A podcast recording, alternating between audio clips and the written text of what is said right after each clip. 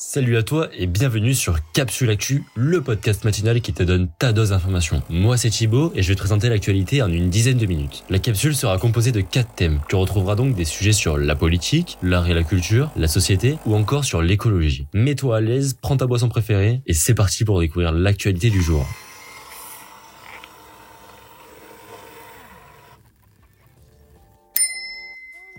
On commence tout de suite avec la première rubrique sur l'actualité et la politique, plus précisément en France, avec un sujet qui hante nos esprits, le Covid-19. Olivier Véran, le Premier ministre de la Santé, s'est fait injecter le vaccin contre le Covid-19 d'AstraZeneca. Il est le Premier ministre français à se faire vacciner. De quoi encourager les personnes à s'habituer à la campagne de vaccination et de chambouler les sondages, qui, je le rappelle, sont assez dissipés. On compte 41,5% des Français qui souhaitent se faire vacciner, contre 35% qui ne le souhaitent pas, et 22 qui sont encore en pleine hésitation.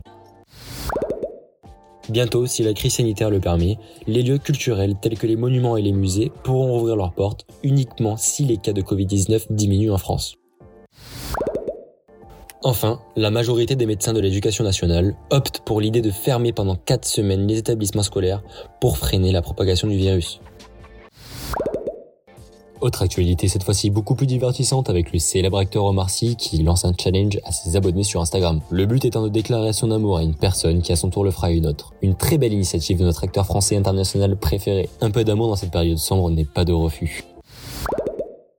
On reste dans la rubrique actualité cette fois-ci à une échelle mondiale. En Birmanie, des centaines de milliers de manifestants ont protesté contre le coup d'État qui visait destituer Aung San le 1er février. Les militaires ont fait un putsch en protestant par rapport aux résultats de leur élection présidentielle. De nombreux pays du monde réfléchissent à instaurer des sanctions contre la Birmanie de manière à s'opposer au coup d'État. Cette fois-ci en Inde, un glacier a subi une rupture et a causé des débordements d'une rivière limitrophe, faisant 18 morts et plus de 300 disparus. Un barrage a cédé à la pression, ce qui explique le débordement. Allez, cette fois-ci, un peu de culture web avec une actu à ne pas manquer. Jeff Bezos ne sera plus le patron d'Amazon. L'homme le plus riche du monde deviendra le président du conseil d'administration de l'entreprise Blue Origin. Il cède sa place de CEO à Andy Jassy, son bras droit. Pour finir la rubrique politique, cette fois-ci nous partons aux États-Unis avec le milliardaire républicain qui est accusé d'avoir encouragé ses partisans à se lancer à l'assaut du Capitole le 6 janvier dernier. Le procès de l'ex-président américain commencera la semaine du 8 février. L'acte de mise en accusation de Donald Trump pour incitation à l'insurrection sera transmis au Sénat. Allez, maintenant on passe à la rubrique culture où nous verrons des informations sur les sorties des films, albums et autres des mois à venir et surtout à ne pas manquer.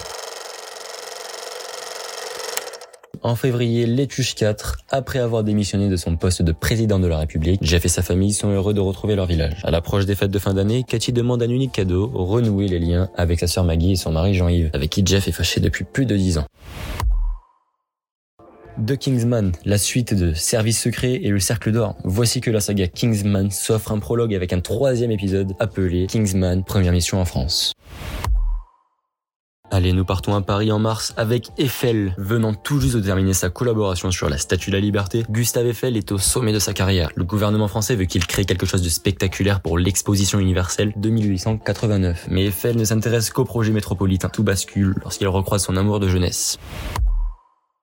En avril, nous aurons droit à la suite de OSS 117. Il est de retour et pour cette nouvelle mission, plus délicate et plus périlleuse que jamais, il est contraint de faire équipe avec un jeune collègue, le prometteur OSS Milan. En mai sort un nouveau film de Marvel Studios, Black Widow. Natasha Romanoff voit ressurgir la part la plus sombre de son passé pour faire face à une redoutable conspiration liée à sa vie d'autrefois. Poursuivie par une force qui ne reculera devant rien d'autre pour la battre, Natasha doit renouer avec ses activités d'espionne et avec des liens qui furent brisés bien avant qu'elle ne rejoigne les Avengers.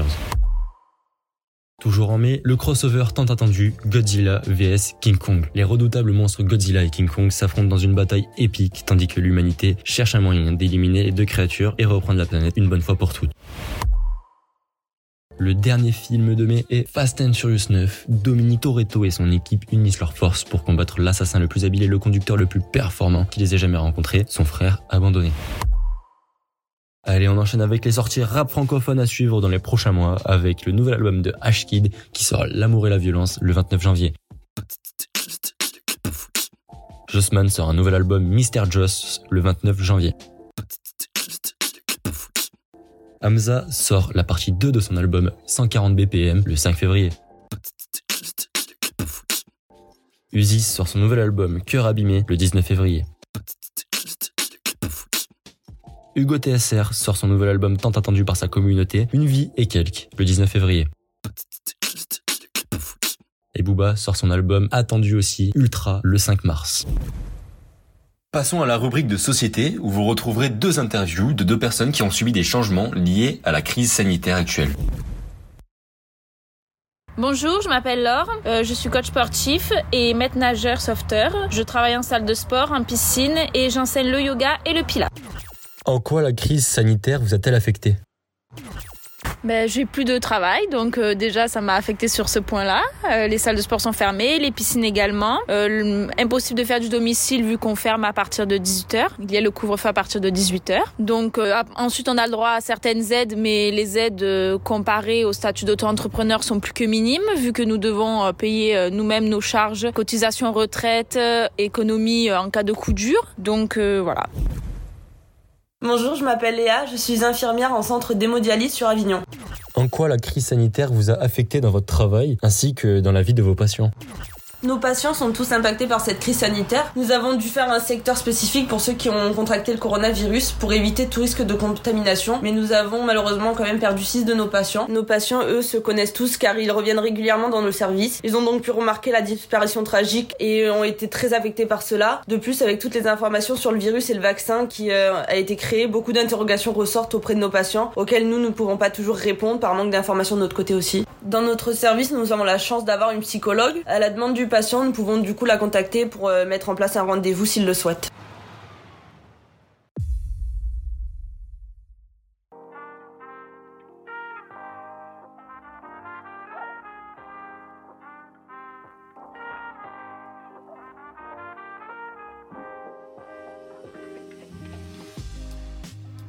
Merci à toi d'avoir écouté ce podcast. J'espère qu'il t'a plu. Si tu es intéressé par le thème de l'entrepreneuriat et de l'écologie, l'épisode de la semaine prochaine est fait pour toi. Alors je te donne rendez-vous la semaine prochaine. D'ici là, prends soin de toi.